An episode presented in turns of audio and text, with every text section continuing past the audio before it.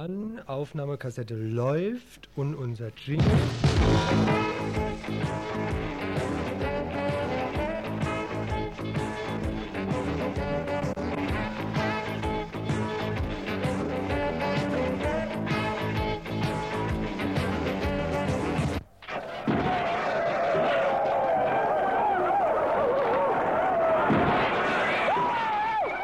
Tagesinfo von Radio Dreieckland.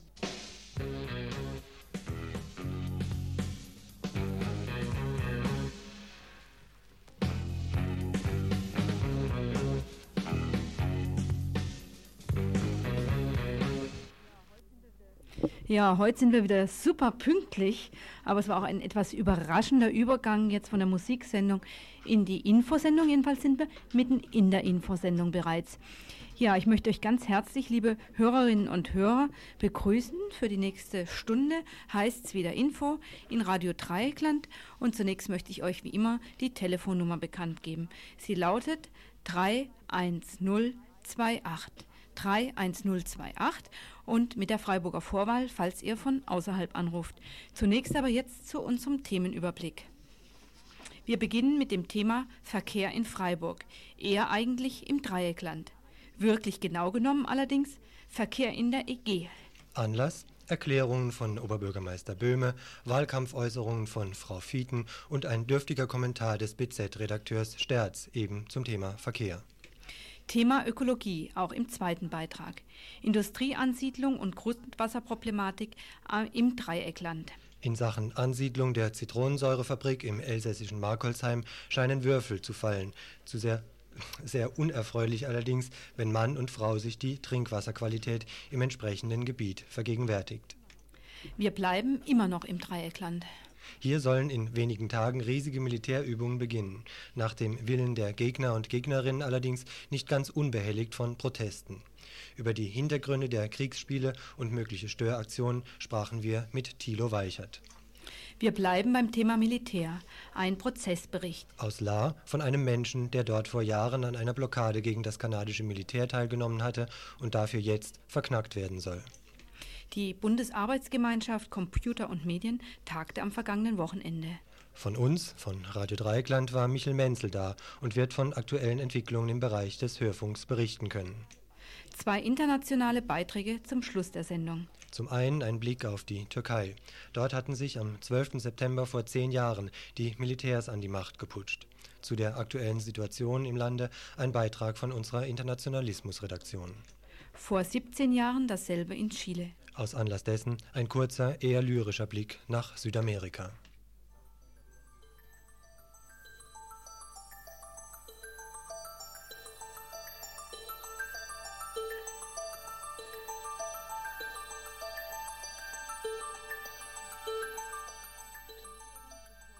Zunächst aber, bevor die Schwerpunktthemen losgehen, noch drei Kurznachrichten. In der Bundesrepublik laufen die Maschinen kontinuierlicher als in anderen europäischen Ländern. Dies hat eine Umfrage der Europäischen Gemeinschaft ergeben. In der Bundesrepublik beispielsweise stellen nur noch 36 von 100 aller Industriebetriebe die Produktion während eines Betriebsurlaubs ein. Dieser Betriebsurlaub dauert durchschnittlich 1,1 Wochen.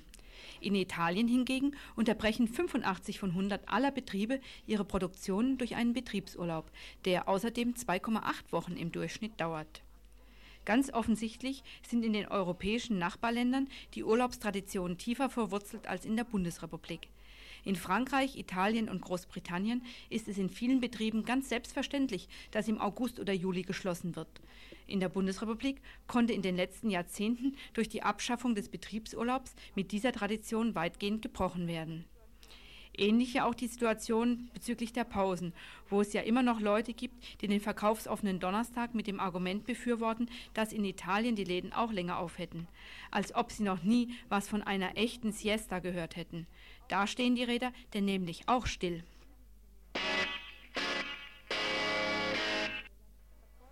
Iringen. Erfreulich, dass sich vergangenen Samstag tausende Menschen in Iringen am Kaiserstuhl versammelten, um ihrer Abscheu über die Zerstörung des jüdischen Friedhofs durch Neo- oder auch Altnazis Ausdruck zu verleihen. Wir berichteten gestern und heute Morgen ja bereits ausführlicher. Ähnliches ist dieser Tage auch in Straßburg geplant. Am Mittwoch, 12. September, jährt sich die Zerstörung der dortigen Synagoge durch die Nazis zum 50. Male. Dieser Tage angebrachte Gedenkschilder sollen zur Aufarbeitung der Geschichte beitragen. Bürgermeisterin Katrin Trautmann eine Auseinandersetzung mit der Judenverfolgung und ihren Ursachen ist gerade heute unverzichtbar, wo sich Schändungen von Judenfriedhöfen häuften.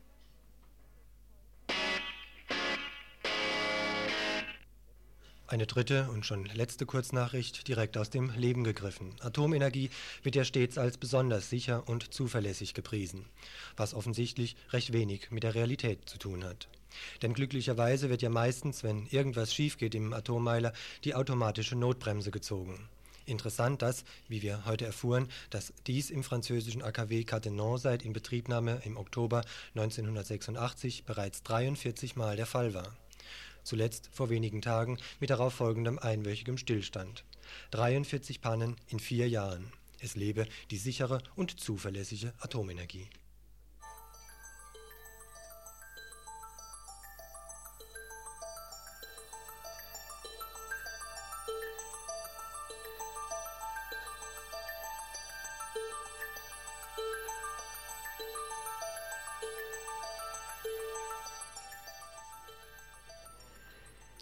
Gestern Morgen, 11 Uhr, Pressekonferenz der unabhängigen Frauen, konkreter von Emily Meyer und Wilfried Tellkemper und der OB-Kandidatin Maria Fieten. Thema Perspektiven einer anderen Verkehrspolitik. Erschienen waren Journalisten sämtlicher Medien von lokalem Kommerzfunk bis zur BZ. Die versammelte Männerriege, einzige löbliche Ausnahme, eine Mitarbeiterin von Radio Dreieckland, die jetzt neben mir sich auch darüber freut, dass sie da war, war denn auch eifrig bemüht, die Kandidatin der unabhängigen Frauen nicht nur inhaltlich auseinanderzunehmen. Trotzdem, trotz durchaus angebrachter Kritik an Maria Fietens Vorschlägen in Sachen Verkehrspolitik, hat sie sicherlich recht in einer Sache. Ich bin einfach der Meinung, man muss sich entscheiden, ja oder nein. Ja oder nein, wenn es darum geht, weiterhin Verkehrspolitik im Interesse der Autofetischisten und Industriellen zu machen. Oder aber ökologische Belange ebenso ernst zu nehmen wie Bequemlichkeit und Profit. Logische Forderung also. Stopp des Straßenbaus. Denn das hilft ja nichts. Alle Entlastungsstraßen, die gebaut werden, ziehen neuen Verkehr an. Und letztlich ist es völlig unverantwortlich, Zeringen, was sehr belastet ist, dadurch zu entlasten, dass man anhand der Wohngebiete in Brühl-Beurbarung eine vierspurige Autobahn baut. Kritisiert wurde am Freiburger Verkehrskonzept auch, dass die VAG sehr zentrumsfixiert organisiert ist. Wilfried Tellkemper. Man muss immer durchs Zentrum, also dieser Begriff der kurzen Wege ist nicht gegeben. Oder von St. Georgen nach Landwasser, da fehlen die Verbindungen, die könnte man mit öffentlichen Geldern bauen und dann ein ganz anderes Verkehrskonzept äh, entwickeln. Genau das wäre mit Sicherheit möglich.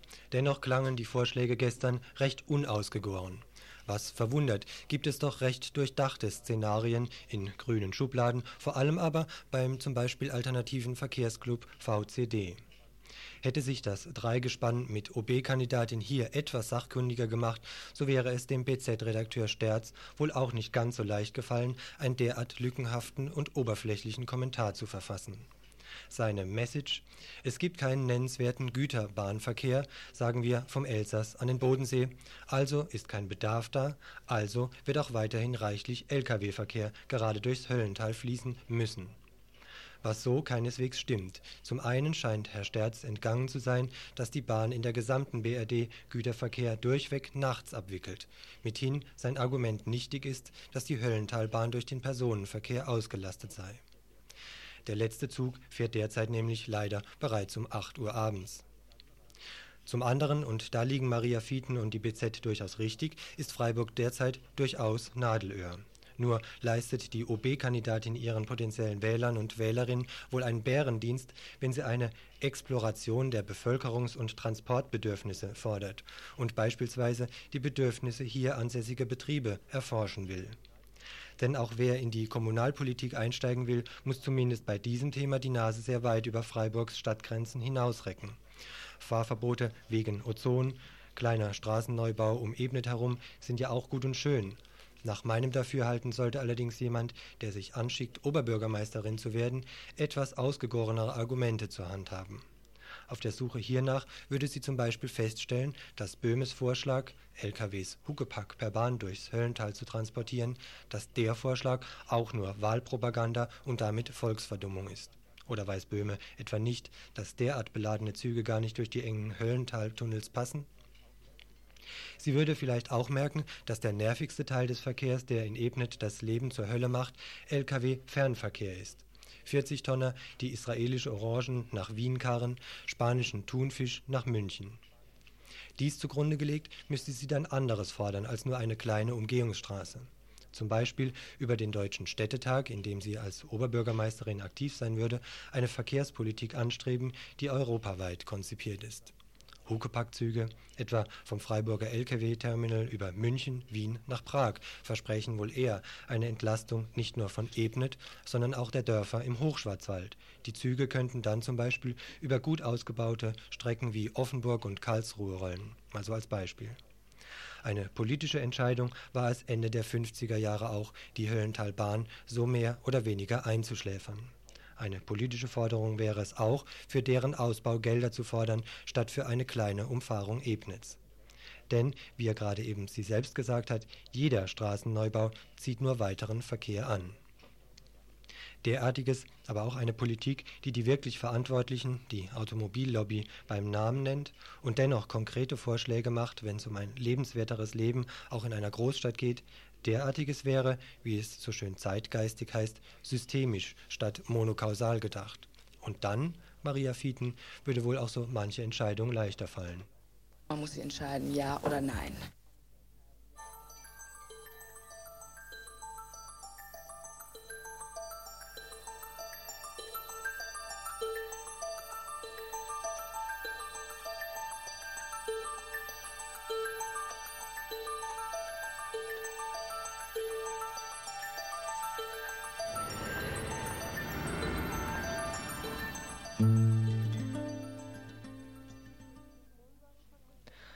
Zitronensäurefabrik der österreichischen Firma Jungbunzlauer doch im elsässischen Markholzheim gebaut? Im Moment bahnt sich ein Kompromiss an, den auch die Umweltschützer als Basis für Verhandlungen ansehen. Die Rede ist nicht mehr wie ursprünglich von 50 Hektar Rheinauwald, der gefällt werden soll, sondern nur noch von 20 Hektar.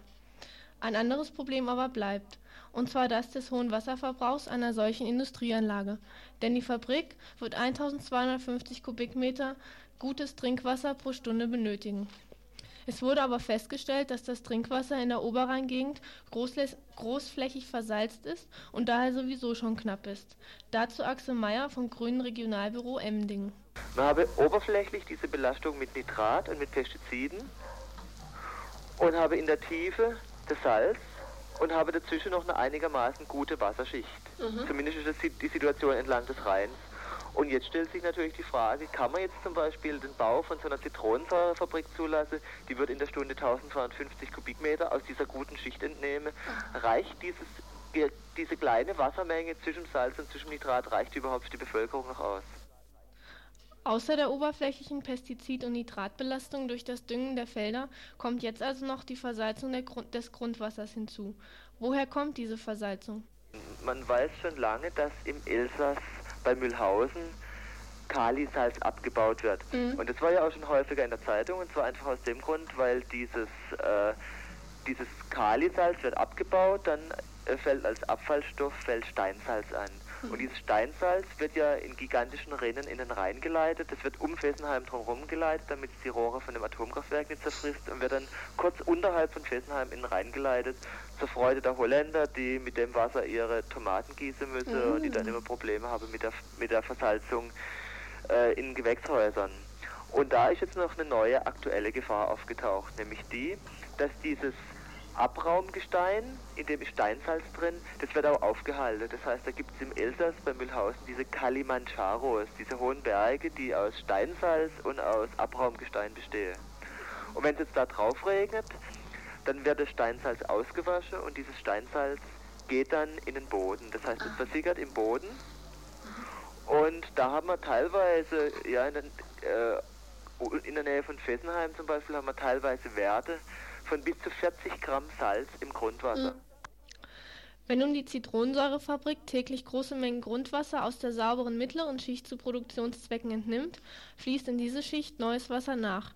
Dabei ist es nicht auszuschließen, dass dann entweder nitratbelastetes Wasser aus der oberen Schicht oder versalztes Wasser aus der unteren Schicht nachfließt und die noch saubere mittlere Schicht auch verunreinigt wird im Klartext heißt es also, dass die Zitronensäurefabrik das Trinkwasser der Oberrheingegend noch mehr gefährdet, als es sowieso schon ist. Denn die Salze der Kaliminen in Mühlhausen breiten sich einige Meter pro Tag mit Grundwasserfließgeschwindigkeit aus, so dass das Elsässer Salz jetzt schon in Kehl in 246 Meter Tiefe gefunden wurde. Zu der Frage, was man jetzt gegen diese Grundwasserverseuchung tun kann, nochmal Axel Mayer. Also man muss jetzt möglichst schnell schauen, dass man die Quellen der Verunreinigung verstopft. Das ist einmal, dass man versucht zu verhindern, dass neues Salz einfließt bei Mühlhausen. Mhm. Und auf der anderen Seite muss man durchaus auch deutlichen Bauern sagen, dass sie nicht so viel düngen dürfen und dass sie nicht so viel Gift spritzen dürfen, dass zumindest das Oberflächenwasser einigermaßen sauber ist.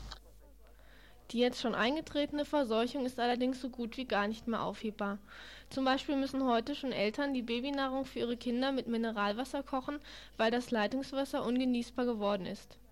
Jetzt ist es schon so weit, dass wir nicht mal mehr das Wasser aus der Leitung trinken können oder dass wir uns nicht mehr in die Sonne setzen können, ohne Angst vor Hautkrebs, Hautkrebs haben zu müssen oder dass wir nicht mehr alles essen können, weil die Lebensmittel mit Chemikalien durchsetzt sind. Dies alles bedeutet eine Einengung unserer Lebensräume. Die Profite dagegen landen mal wieder in den Taschen nur weniger.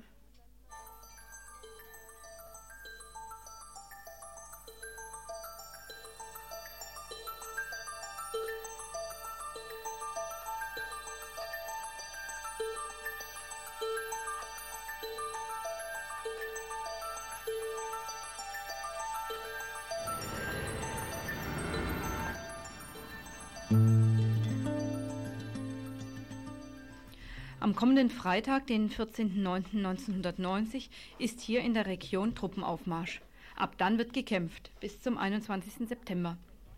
Die Rede ist vom Manöver Proté 90, das das zweite französische Korps in Südbaden und südlich von Herrenberg durchzuführen beabsichtigt.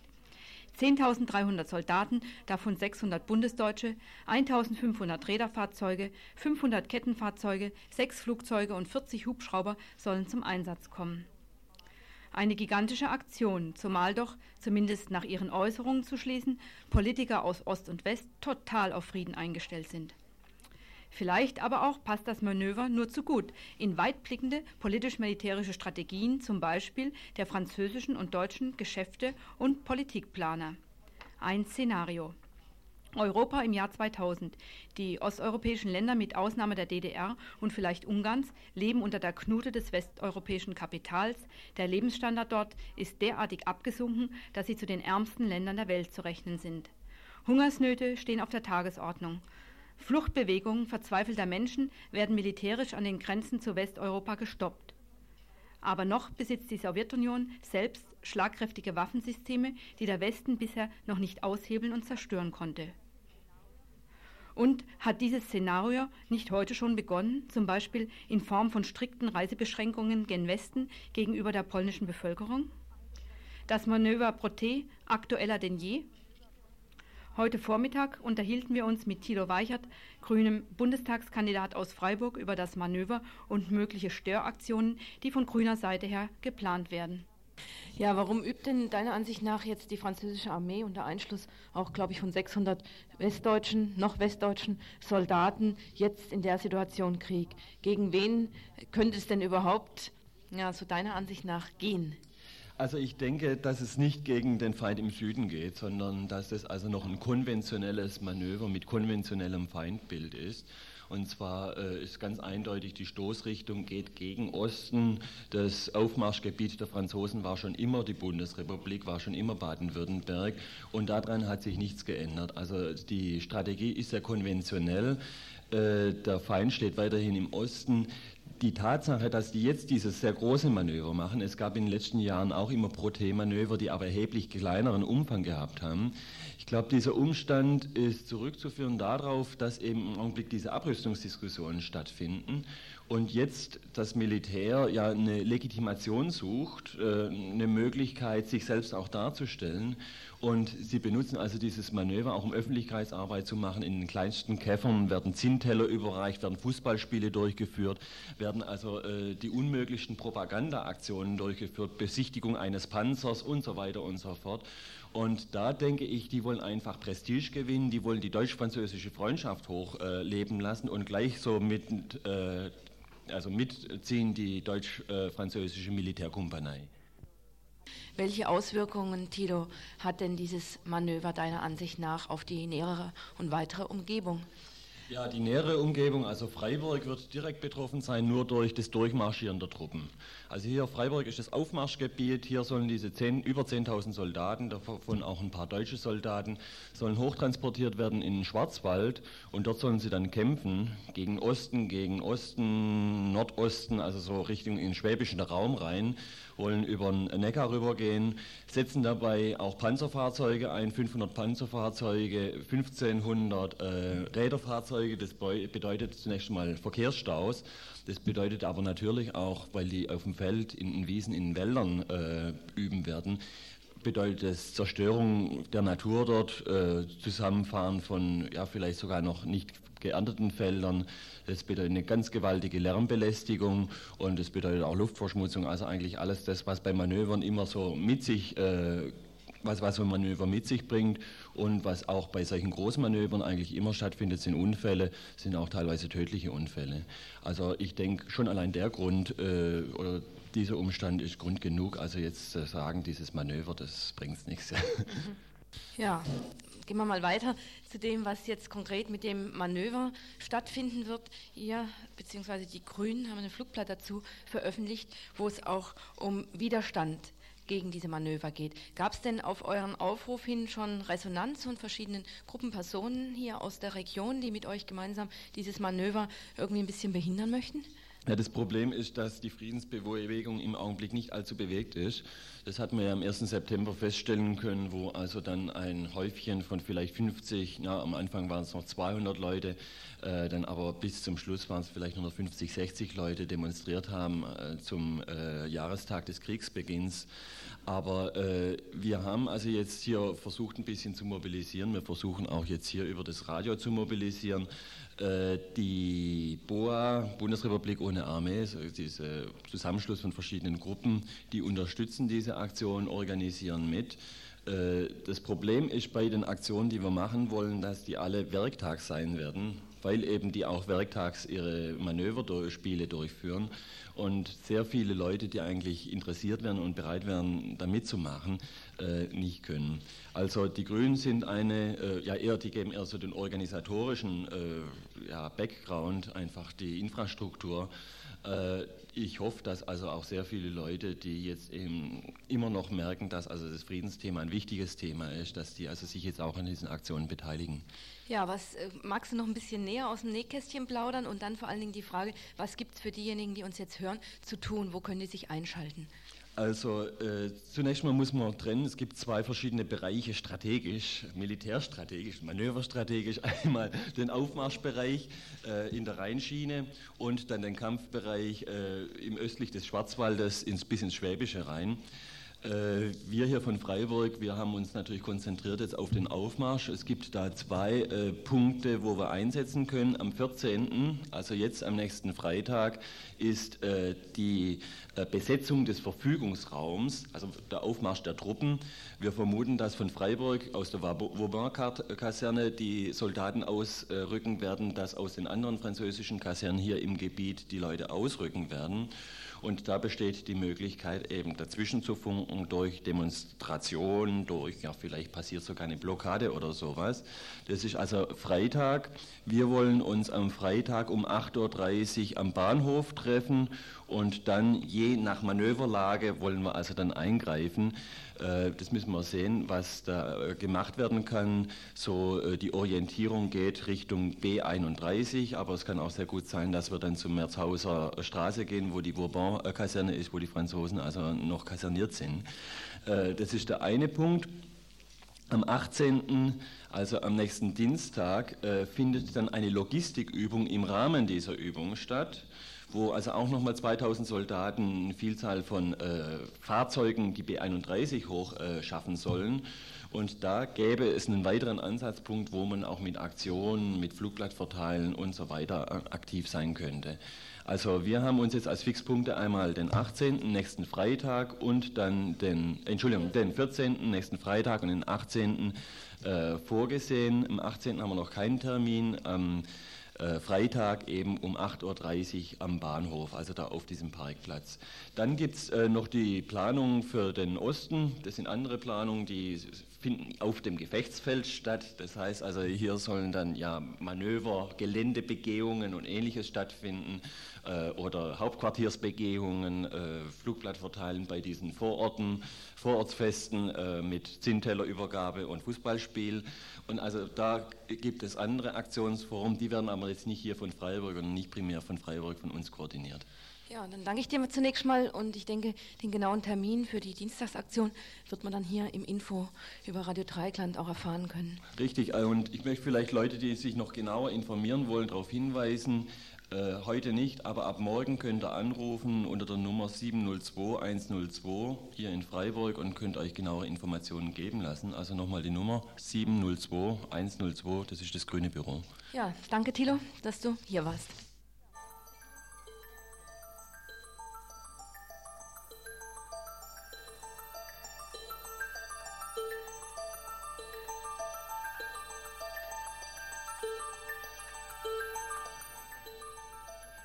Wir bleiben noch einen Moment beim Thema Militär. Wir hatten es angekündigt, es hat ein äh, Prozess in Lahr stattgefunden, der läuft, wenn ich es äh, richtig äh, mir so vorstellen kann, wie mir es vorhin berichtet wurde, zur Stunde oder zur Minute immer noch ein Prozess anlässlich äh, Aktionen in Sachen Flughafenerweiterung Lahr. Da hat ähm, vor einigen Monaten eine Aktion eben stattgefunden, wo äh, Messstäbe und Zaunpfähle entwurzelt wurden. Da kam dann, wie das äh, ja fast zu erwarten war, erstmal Militär Militärpolizei zur Stelle, hat äh, die Sache begutachtet, hat dann äh, Deutsche Bullerei zur Hilfe äh, gerufen. Die haben dann äh, Anzeige äh, erstattet, wenn ich das so richtig vorhin alles auf die Schnelle verstanden habe. Ihr merkt, es ist alles noch etwas improvisiert. Der Anruf hat uns erst vor ein paar Minuten erreicht. Jedenfalls äh, ging es dann so, dass das kanadische Militär mit Fingerzeigen auf die Aktivisten und Aktivistinnen gezeigt hat, die sie meinten gesehen zu haben bei der Aktion. Heute jedenfalls war der Prozess und jetzt einfach mal so eine ganz kurze Einspielung von einer ganz spontanen Berichterstattung, die uns vor ein paar Minuten eben erreicht hat. Also bis jetzt lief es so ab, dass die Angeklagte erstmal zur Person vernommen worden sind und die ganze Angeklagte haben dann keine Aussage zur Sache gemacht. Deswegen ging es ziemlich schnell zur Zeugevernehmung über.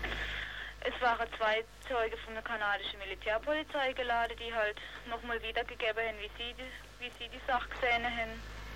Dass, dass halt welche gegraben haben und sie die identifiziert haben und daraufhin die Personalien aufgeschrieben worden sind.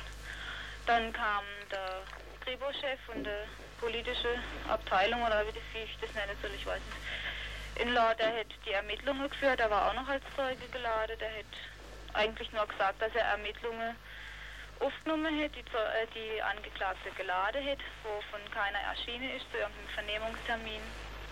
Und dass er die Sache halt weiterverfolgt hat.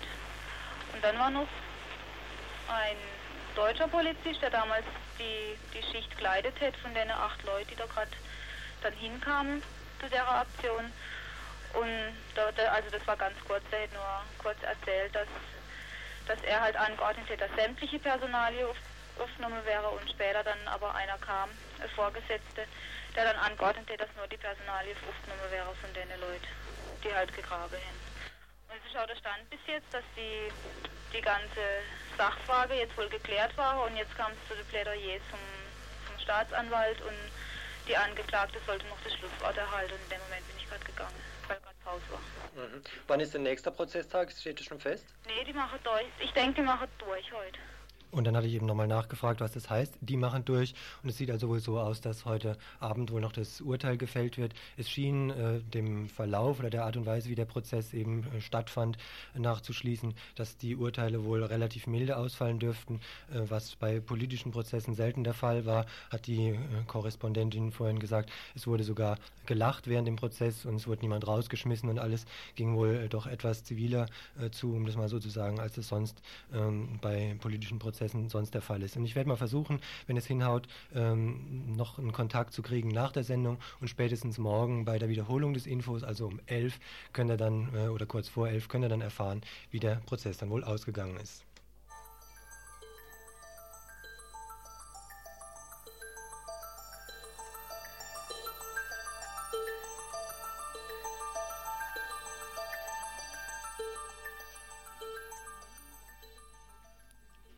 Die Meldung geisterte auch durch die hiesige bürgerliche Presselandschaft. In einem weder gegenüber den Hörern und Hörerinnen noch der Belegschaft angedeuteten Coup versuchte der Berliner USA-Besatzungssender den DDR-Jugendrundfunksender DT64 zu übernehmen. Über Nacht im Handstreich. Noch DDR-Hörfunkchef Christoph Singelnstein hatte für die Aktion grünes Licht gegeben. Ganz anders die Beschäftigten und vor allem die Hörer und Hörerinnen. Ihre Protestaktionen ermöglichten zunächst mal die vorläufige Rückgabe der US-amerikanischen Übernahme. Ein Schlaglicht für die sich abzeichnende Rundfunkpolitik im Gesamtdeutschland? Unabwendbar? DDR-Medienpolitik war auch Thema der am vergangenen Wochenende stattfindenden Tagung der Bundesarbeitsgemeinschaft Computer und Medien der Grünen. Ich begrüße jetzt hier im Studio den Michel Menzel, der von Seiten der Projekte, die auch zu diesen Bundesarbeitsgemeinschaftssitzungen eingeladen werden, Medienprojekte von der Seite Radio Dreiglanz an der Sitzung teilgenommen hat. Guten Abend, Michel. Abend. Welche Vorstellungen gab es denn nun seitens der Grünen und der anwesenden Projekten, der unabhängigen Medienprojekte zu der Frage DDR? Also insgesamt scheint es da überhaupt nicht sehr viele Vorstellungen zu geben. Es gab allerdings einen Beschluss. Wir wissen zwar nicht, was die Grünen daraus machen werden, also die Fraktion. Und dieser Beschluss, der bezog sich hauptsächlich auf den Annexions- oder Einigungsvertrag oder wie immer man das bezeichnen will, was da ab 3. Oktober dann in die Welt realisiert wird. Und das bezog sich hauptsächlich darauf, dass äh, auf die öffentlich-rechtlichen Anstalten, also die öffentlich-rechtlichen in der DDR, und da ist im Einigungsstaatsvertrag vorgesehen, dass äh, im eine einheitliche öffentlich-rechtliche Anstalt gebildet wird für eine Übergangszeit bis Ende 91. Und es wurde dann auf Betreiben der Bundesrepublik darauf gedrungen, dass ein Rundfunkkommissar eingesetzt wird. Entweder von der Volkskammer noch gewählt, aber da ist der Zeitraum noch gerade drei Wochen, also wird nicht eingesetzt werden. Und es wird auch schon gehandelt, wer da gesetzt werden soll, der gegenwärtige Intendant des NDR. Und dazu hat die BRG, also die Fraktion der Grünen, aufgefordert, dass sie zumindest, äh, ob sich das jetzt politisch entfaltet oder nicht, weiß man nicht, also das ablehnt und dass die Organe, die dort sind, sprich die Intendant, Intendanz und die Betriebsräte und der Medienkontrollrat in Kraft bleiben sollen. Die haben jetzt ja fungiert und die können ja auch für die Übergangszeit bis Ende 91 fungieren. Das war der einzige Beschluss. Ansonsten war eher großes, wie soll man das sagen, zwar äh, einerseits Interesse oder sowas halt alles und auch das Sehen, dass also jetzt also eine Annexionspolitik auch stattfindet seitens der öffentlich-rechtlichen Anstalten hier. Also sprich zum Beispiel Bayerischer Rundfunk, der sich schon das Sachsenradio so ungefähr unter den Nagel reißt, aber eigentlich kein politischer Wille. Es gab zwar eine Vorlage aus Berlin, die eine Entwicklungsgarantie fordert, auch insbesondere im Fernsehbereich. Also es gibt ja zwei Fernsehsender. Äh, aber es gab da kein politischer Wille, da irgendwie einheitlich eine Stellungnahme zu verabschieden. Wie sieht es denn aus jetzt bezüglich nicht kommerzieller Initiativen? Also wenn man jetzt mal so ganz in, naiv dran gehen würde, könnte man ja sagen, also da gäbe es ja nun auch viel Möglichkeit, was zu entfalten, gerade von Seiten von Basisbewegungen und vielleicht auch, dass die Grünen zumindest da Hilfestellungen oder, naja, eindeutige Forderungen entwickeln im Hinblick auf die zukünftigen Landesmediengesetze. Habt ihr dazu irgendwas diskutiert? Nee. Also ich denke, bei den Grünen, insbesondere in den politiktreibenden Kräften, sprich den Fraktionen und den Ministern oder sowas, äh, existiert sowas nicht mehr. Mhm. Also eine Förderung. Also das haben wir die Erfahrung hier schon in Baden-Württemberg gemacht. Es gibt zwar jetzt wieder Wahlprogramme oder Wahlentwürfe und es gibt auch eine Koalitionsvereinbarung in Niedersachsen, in Bezug auf die DDR sowieso nichts Und wir wissen ja, also es gibt zwar einzelne Initiativen, wie zum Beispiel dieses Radio da in Berlin oder die Initiative in Dresden oder auch dieser eine Fernsehkanal in Dresden oder sowas halt. Das wissen wir, aber wir wissen auch, dass also teilweise die politischen Kräfte in der DDR, die sich jetzt in diesen Wahllisten zusammenfinden, äh, äh, auch nur politisch so drauf sind, eigentlich eher, dass sie bestenfalls äh, die, äh, die Kommerz, also offene Kanäle fordern und äh, eher das Problem haben, wie sie zum Beispiel solche Sender wie DT64 oder sowas am Leben erhalten mhm. können und da dann eben halt auch lieb, liebäugeln, ganz in einer ziemlich naiven und blauäugigen Art und Weise, äh, dass dann eben privatkommerzielle Sponsoren, sei es nun Daimler-Benz einerseits oder äh, wie jetzt dieser Zug mit den Rias gewesen ist, äh, Andererseits wird auch noch gesagt, dass zum Beispiel Radio Energie, was ja drüben zum, in Frankreich schon ein ziemliches Netzwerk hat, auch in Verhandlungen mhm. da steht. Also ich höre so ein bisschen raus, Hilflosigkeit, aber auch kein politischer Wille seitens der Grünen. Ähm, wie sieht es denn überhaupt jetzt in, auf der bundesrepublikanischen Ebene aus? Da gab es ja jetzt nun andere Koalitionen in Berlin und in Niedersachsen. Und eigentlich könnte jetzt da jetzt, wenn man die gesetzgeberische Ebene mal nur betrachtet, könnte ja da neue Bewegung in die Landesmediengesetze gebracht werden. Von Berlin weiß ich, dass dort äh, ein neues Landesmediengesetz oder zumindest eine Änderung des bisherigen diskutiert wurde, auch eine, ein Vorschlag vorhanden war, der zumindest nicht kommerzielle Radios erwähnt hat, die Einrichtung eines solcher, der aber mittlerweile auf Eis liegt. Wie sieht es denn in Niedersachsen aus? Gab es da im Rahmen der Koalitionsvereinbarung so ein bisschen wie Morgenluft für nicht kommerzielle Sender? Das kann man wohl so nicht sagen. Also ich meine, man muss ja vielleicht noch ein bisschen historisch ausgreifen. Der erste Versuch, lokal, nicht kommerziellen äh, Lokalfunk oder Regionalfunk zu etablieren, war Hessen. Ist dann äh, von der SPD weder befürwortet gewesen und sondern auf die lange Bank geschoben worden. Dann war also, wie gesagt, das gleiche nochmal in Berlin, ist auch gekippt worden und jetzt ist es, also jetzt fangen die in Niedersachsen äh, schon so an, so ungefähr, dass sie auf Mitte der Legislaturperiode vereinbart haben, ein, auf, auf, Mitte der Legislaturperiode vereinbart haben, äh, sechs Versuchsprojekte im Lokalfunkbereich, wobei diese Vorstellung sogar noch von den Grünen gekommen ist. Also ich weiß nicht, äh, die scheinen offensichtlich gedanklich noch in Anfang der 80er Jahre zu sein. Äh, zu ermöglichen zu wollen, wobei äh, Schröder äh, gleich gesagt hat, äh, ganz klar hart, also aber Knete gibt es dafür nicht. Also die SPD, die SPD ähm, hat ja. sich völlig verabschiedet und die Grünen halbherzig. Äh, ich weiß nicht, dass äh, die anwesenden Vertreterinnen bzw. der Vertreter von der Landesarbeitsgemeinschaft Fachgruppe Medien aus Niedersachsen hat zunächst mal bedauert, dass überhaupt sie gar nicht einbezogen waren in die Koalitionsvereinbarung, sondern es ist ausgeschnüffelt worden zwischen Trittin, dem ehemaligen Fraktionsvorsitzenden und jetzigen Bundesratsminister, und Schröder. Also das ist auf der obersten Ebene und da ist es ja immer so, je weniger, also da wird der politische Deal gemacht und das heißt auch immer, je weniger Sachkompetenz oder politische Kompetenz in Bezug auf Basisinteressen ist da vorhanden. Jetzt könnte ich ja ganz platt sagen, eigentlich das, was wir schon immer gesagt haben. Wir können uns nicht auf die Gesetzgebung verlassen äh, und seien es SPD und Grüne, sondern es kommt darauf an, selber was zu machen, nicht? Ja, das sowieso. das Problem ist natürlich, wir brauchen auch bestimmte Änderungen der Rahmenbedingungen. Das ist ja das Problem. Und deshalb betrachten wir ja auch immer oder versuchen uns ein bisschen einzumischen in diese Rahmenbedingungen und die werden natürlich auch gemacht und ob die gut sind oder schlecht sind und im Moment sind sie eben extrem beschissen.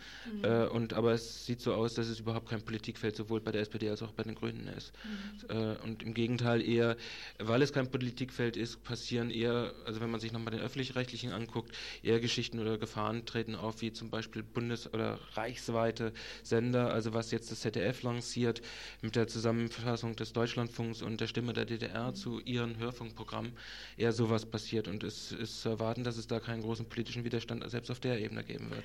Das heißt, ähm, wir kommen jetzt zum Schluss ja. äh, unseres Gesprächs, das heißt für uns letztendlich auch als Radio Dreiklang, dass wir diese Ebene doch nicht vernachlässigen dürfen, selber was tun müssen und selber versuchen müssen, da unsere ähm, Auffassung, dass zumindest ein bisschen mehr Spielraum für nicht kommerzielle Sender an anderen Orten, äh, ja, dass es den geben muss, sowohl sei es Unterstützung von Initiativen, als auch sei es versuchte Einflussnahme auf die Gesetzgebung, dass wir da halt weitermachen müssen. Ja, wir wissen bloß, dass wir immer sehr wenig Kapazität und Zeit dafür haben. Nicht? Also das ist das Problem. Okay, wir haben jetzt nur eine, zwei Minuten überzogen. Gut. Ja, danke dir, dass du hier warst.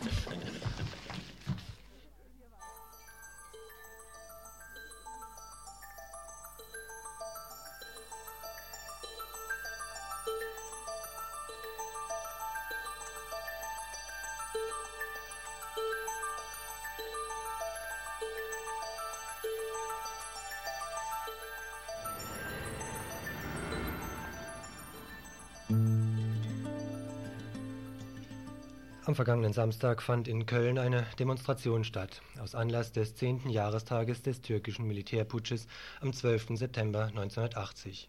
Obwohl die Demo mit schätzungsweise 15.000 Teilnehmern und Teilnehmerinnen recht gut besucht war, ist in der Tagespresse nichts davon zu finden. Aufgerufen hatten acht türkische und kurdische Organisationen. Auf der Kundgebung gab es Beiträge gegen die Repression in Kurdistan und gegen die Kontinuität des türkischen 12. September-Regimes. Außerdem wurden Erklärungen gegen den gegenwärtigen Golfkonflikt verlesen, in denen sowohl Saddam als auch die klassischen imperialistischen Mächte kritisiert wurden. Weiter wurde bekannt gegeben, dass sich in der Türkei zurzeit eine Plattform gegen die Teilnahme türkischer Armeeeinheiten an dem Golfkonflikt bildet. Der 12. September ist in der jüngeren Geschichte der Türkei ein magisches Datum. An diesem Tag, vor zehn Jahren, putschten die Militärs zum dritten Mal nach 1960 und 1971. In den späten 70er Jahren war die Türkei total pleite. Dementsprechend ging es auch der Bevölkerung ziemlich mies. Es gab aber damals noch viel mehr Möglichkeiten, sich zu organisieren als heute. Zum Beispiel die meisten Unis waren richtige Hochburgen von linken Organisationen sowohl die Studentinnen als auch das Lehrpersonal. Das hatten die Studenten sich Mitte bis Ende der 70er Jahre erkämpft gehabt. Die türkische Regierung wollte dann vom IWF Kredite bekommen, also jetzt Ende der 70er. IWF setzt sich voraus, ist bekannt Internationale Währungsfonds. Äh, nur stellt der IWF normalerweise, wenn er Kredite gibt, ziemlich harte Bedingungen.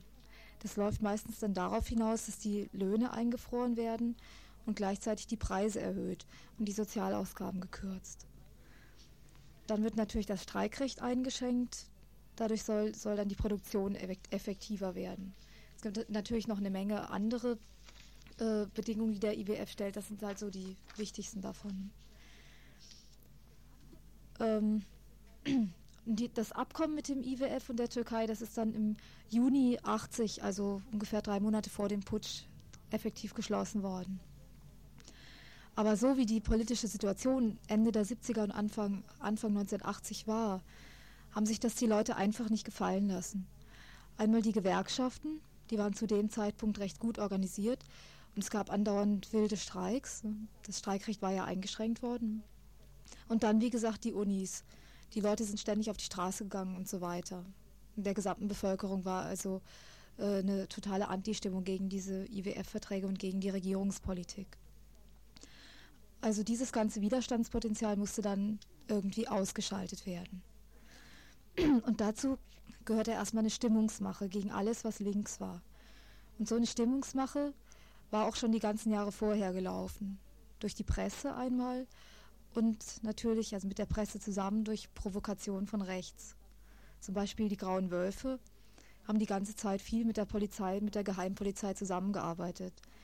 Das sah dann zum Beispiel so aus, dass eine linke Gruppe von solchen Faschisten, also zum Beispiel den Grauen Wölfen jetzt, angegriffen worden ist. Die Polizei wurde eingeschaltet. Die Polizei hat dann natürlich nur Linke festgenommen, wenn es dann zu Festnahmen kam. Vielleicht auch mal ein paar Rechte, die wurden dann bald wieder freigelassen. Und in der Zeitung hieß es dann regelmäßig Terror von links. Und die meisten Leute haben sich doch irgendwie von, von dieser Stimmungsmache beeinflussen lassen, also was halt ständig in den Zeitungen dann kam. Und jetzt komme ich dann zum Putsch 1980 selbst. Der war schon genau vorbereitet geworden. Zum Beispiel die Listen für die Leute, die festgenommen werden sollten, die lagen schon lange in den Schubladen von der Polizei. Die lagen, waren also schon lange fertig. Und wie das dann abgelaufen ist, darüber möchte ich ein Zitat vorlesen, also wie der Putsch dann effektiv abgelaufen ist.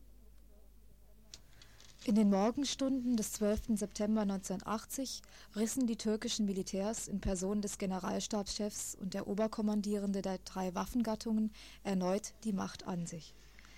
Der Putsch fand unter Generalstabschef Kenan Evren, eines in amerikanischen Kreisen hoch angesehenen Generals, statt. Dass der Putsch im Sinne der NATO-Strategie war, belegt unter anderem die Tatsache, dass die US-Militärmission in Ankara bereits eine Stunde vor dem Putsch informiert worden war. Eine Sprecherin der amerikanischen Botschaft gab die erste Information über den Putsch an die Presse. Und der Chef der türkischen Luftwaffe kehrte gerade noch rechtzeitig zum Putsch aus den USA zurück. Bereits vor dem 12. September hielt sich der NATO-Oberbefehlshaber, US-General Rogers, mehrfach in geheimer Mission in Ankara auf. Und es ist sicherlich kein Zufall, dass der Staatsstreich mit dem NATO-Manöver Anvil Express 80 in der Türkei zusammenfiel. Es ist zu vermuten, dass dieses Manöver dazu diente, den Putsch gegen etwaigen Widerstand abzusichern. An dem Manöver Anvil Express 80 waren 3000 Soldaten aus den USA, der BRD, Italien, Portugal, Großbritannien und der Türkei beteiligt. Sie veranstalteten damit ihr umfangreichstes Manöver im europäischen Teil der Türkei. Als eine der ersten Maßnahmen bei dem Putsch verhafteten die Militärs die gesamte Regierung, lösten das Parlament auf und setzten die Verfassung außer Kraft. Über 100 Parlamentarier und Vertreter von Parteien wurden sofort nach dem Putsch verhaftet. Inhaftiert wurden gleichzeitig auch die Leitung der Anwaltskammer in Istanbul, die besonders durch die Dokumentation über die Folterpraxis der Sicherheitskräfte hervorgetreten war. In den darauffolgenden Tagen wurden 3305 Personen inhaftiert. Tausende von Menschen wurden dann bei Razzien in den Arbeitervierteln der Großstädte verschleppt. Städte und Dörfer, vor allem in Türkei-Kurdistan, wurden von Panzern umstellt, die Bewohner verhaftet. Über den Verbleib vieler von ihnen ist bis heute nichts Genaues bekannt. 270 Staatsbürger, zum größten Teil im wesentlichen Ausland lebende Oppositionelle, im westlichen Ausland lebende Oppositionelle, wurden in den folgenden Wochen ausgebürgert. Das Kriegsrecht, das in den 20 der 67 Provinzen herrschte, wurde auf das ganze Land ausgeweitet, der juristische Staatsapparat und alle Gerichte an die Militärdiktatur gebunden. Zur Festigung ihrer Macht wurden alle Stadtparlamente aufgelöst und die Bürgermeister abgesetzt. Die noch von Demirel, also dem vorigen Präsidenten, eingesetzten Gouverneure wurden ebenfalls durch Armeeoffiziere ersetzt. Sofort nach der Machtübernahme wurden alle bisher noch nicht verbotenen Arbeitsorganisationen, wie der Gewerkschaftsverband DISK, verboten. Auf den Verhaftungslisten der Militärs standen die Vorstände sämtlicher Ebenen und die Vertrauensleute der DISK-Gewerkschaften. In einer Erklärung forderte die Junta über Zehntausende von Betriebsräten und Vertrauensleuten ultimativ auf, sich den Militärbehörden zu stellen. Der Widerstand in den Betrieben konnte nur mit Waffengewalt gebrochen werden. Die Arbeiter wurden vom Militär wieder zur Arbeit gezwungen und gleichzeitig mit einer Lohnerhöhung von 70 Prozent, bei einer Teuerungsrate von 300 Prozent in den letzten zwei Jahren, abgespeist. Gleichzeitig wurde das Einfrieren der Löhne für das darauffolgende Jahr bekannt gegeben. Die Löhne für die Zeit der Streiks wurden nicht ausgezahlt. Für sogenannte Arbeitsverweigerung im öffentlichen Dienst wurden Freiheitsstrafen von vier bis zwölf Monaten angedroht. Das war also zum Putsch selber. Und dazu ist noch anzufügen, dass von den Tausenden, die dabei festgenommen worden sind, eine ganze Menge immer noch im Knast sind. Es gab eine Reihe von politischen Massenprozessen, zum Teil mit über 1000 Angeklagten. Einige sind immer noch nicht abgeschlossen, zum Beispiel der Defsol-Prozess in Istanbul. Der absolute Hammer dabei ist aber, dass die, politische, die politischen Prozesse immer noch durch Militärgerichte geführt werden. Dass, also nicht mal, äh, dass das also nicht mal Juristen sind, sondern Militärs, die, die da richten. Und das, obwohl die Türkei seit 1983 ein, eine angeblich demokratische zivile Regierung hat. Und jetzt, also zehn Jahre danach, kommt öfters die Frage, jetzt hat es doch alle 30 Jahre lang in der Türkei etwa alle zehn Jahre Putsche gegeben, also 1960, 71 und 80. Ist es jetzt nicht wieder so weit? Dazu ist Folgendes zu sagen. Einmal kann sich die Türkei schon außenpolitisch gesehen keinen Putsch mehr leisten. Zum Beispiel der Versuch, in die EG zu kommen, ist immer noch nicht aufgegeben. Und die EG hat schon mehrere Male bei der Ablehnung unter anderem das damit begründet, dass die Menschenrechte in der Türkei missachtet würden und so weiter. Und dann, wenn ihr euch mal anschaut, wie die Zeit von 1980 bis jetzt in der Türkei abgelaufen ist, dann kommt eigentlich ganz klar raus, dass die Generäle bis 83, also in der Zeit, wo sie an der Regierung waren, einfach ganz massiv vorgesorgt haben für die Zeit danach. In diesen drei Jahren wurden eine Menge Gesetze so umgeändert, dass einfach keine Chance besteht, da äh, reell was an den Machtverhältnissen zu ändern. Zum Beispiel die Arbeiterrechte wurden faktisch ausgeschaltet. Es wurde dann nur noch der eine Gewerkschaftsverband zugelassen, Türkisch, die mit der Regierung zusammenarbeitet. Und was die Unis betrifft, da wurde ein Hochschulrat eingesetzt, so ein Amt, das ist einfach von oben abgeordnet war, also von niemand gewählt. Das besteht aus staatstreuen Akademikern, die sorgen bis heute dafür, dass es einfach kaum Möglichkeiten gibt, sich an den Unis zu organisieren. Es läuft natürlich trotzdem einiges, sowohl bei den Arbeiterinnen als auch in den Unis. Darauf kann ich in der kurzen Zeit jetzt nicht näher eingehen. Es gibt dazu jetzt die September-Ausgabe von den Blättern des IZ3W. Die kommen nächste Woche raus. Da sind einige Artikel zu dem Thema drin. Dann in Bezug auf Putschgefahr gibt es auch Leute, die behaupten, es gebe dieses Jahr sowas wie einen stillen Putsch. Dabei geht es vor allem um Türkisch-Kurdistan. Da gab es ja im Frühling, also im Frühling dieses Jahres, die kurdische Intifada, also totaler Volksaufstand. Und die PKK, also die Guerilla dort, hat ziemlich an Stärke zugenommen in den letzten Jahren. Daraufhin hat ja die türkische Regierung im April Sondererlasse verabschiedet und noch viel mehr Militär in die Region geschickt. Diese Sondererlasse, äh, das ist eigentlich, was diesen sogenannten stillen Putsch ausmacht, weil dabei der Gouverneur von türkisch-Kurdistan totale Machtbefugnisse gekriegt hat.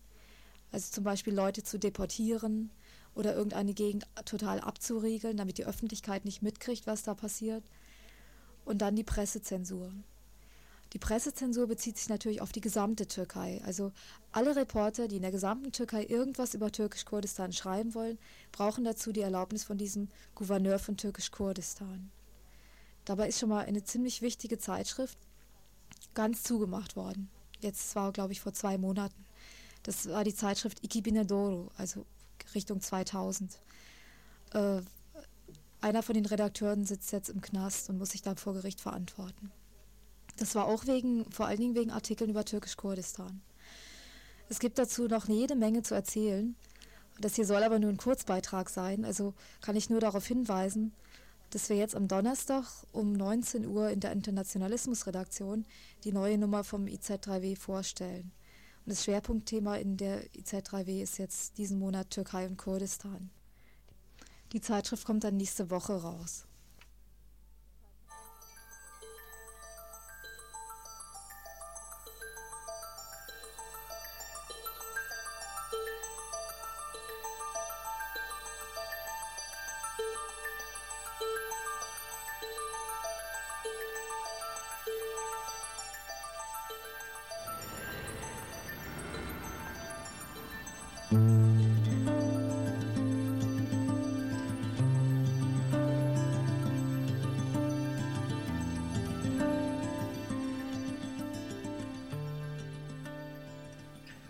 Noch ein wenig erfreulicher Jahrestag. Heute, vor 17 Jahren, am 11. September, der Militärputsch, bei dem Diktator Pinochet in Chile an die Macht kam. An den Mauern in der, den Jahren danach stand oft zu lesen, Chile ein langer und schmaler, ein heimlicher Friedhof. Das ist aus einem Gedicht von Pablo Neruda. Einer der Toten war zum Beispiel der Sozialist Salvador Allende, der bisher oder bis, ja, bis zu diesem Tag eben an der Macht war. Vor wenigen Tagen ist er exhumiert worden und von Villa del Mar nach Santiago überführt worden. Dort ist er jetzt zwar anständig, wie man es vielleicht so sagen könnte, beerdigt worden, aber immer noch ohne militärische Ehren. Denn dagegen hat sich äh, General Pinochet ausgesprochen. Der hat sich auf weitere acht Jahre ähm, ja, unantastbar oder unabsägbar an, als Oberkommandierender des Heeres äh, ja, ernennen lassen. Und das drückt wohl auch so eher die äh, realen Machtverhältnisse in Chile im Moment aus, obwohl ja äh, die Faschisten ganz vordergründig gesehen nicht mehr an der Macht sind. Gerade das ist bestimmt ein Grund, an dem Begriff und auch an der Sache Freiheit dran zu bleiben. Von Anna, Anna Maria Miranda, deshalb Musikstück Libre Vendras, du wirst frei sein. Lied an einen gefangenen Genossen. Du wirst frei sein. Wir werden wieder auf den Straßen marschieren können mit deiner Kraft und deiner Fahne, um die Zukunft zu verteidigen, bis die Ketten brechen. Wenn mein Lied naht, wird es zu reinem Feuer, um mit Maschinengewehren den wegzuwischen, der uns gefangen hält. Ich bin viele Fäuste aus Stahl, die das Volk befreien werden. Mit der Einheit des Kampfes von denen draußen im Exil und denen drinnen. Du wirst frei sein. Wir werden wieder auf den Straßen marschieren können mit deiner Kraft und deiner Fahne, um die Zukunft zu verteidigen, bis die Ketten brechen.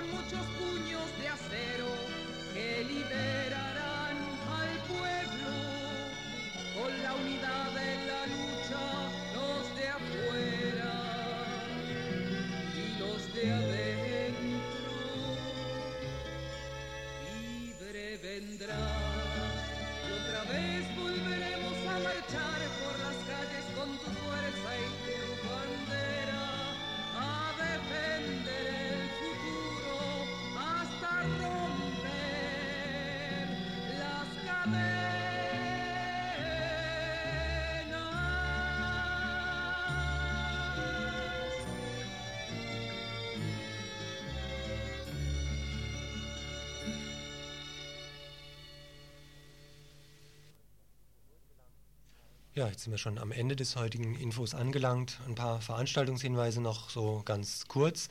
Zum Beispiel auf einen Film, der heute Abend im kommunalen Kino läuft, Molière.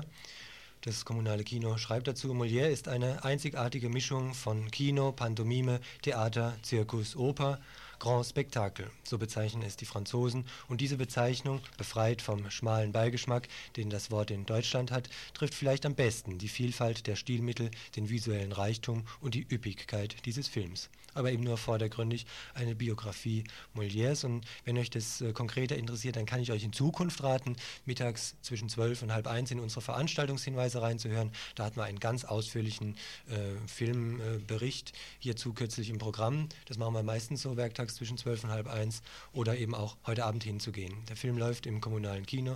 Heute Abend, Moment, haben wir den 11., also beginnt er heute um 20 Uhr in der Urachstraße.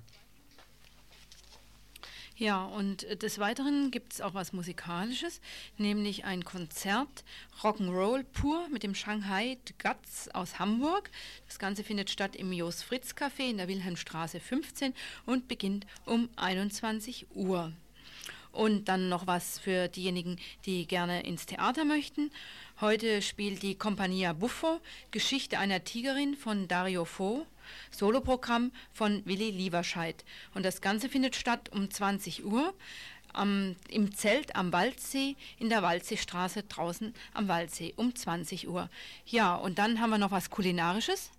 Ja, die Volksküche findet heute in der Habsburger Fabrik statt, im Hinterhaus im ersten Stock.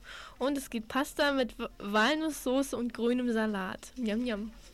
Wobei wir dann endlich oder endgültig am Ende unserer Sendung wären. Verantwortlich dafür waren heute Andreas, unsere neue Mitarbeiterin, hoffentlich bleibende Mitarbeiterin Tina und Traudel. Und das war's dann wieder. Das Tagesinfo von Radio Dreieckland. Musik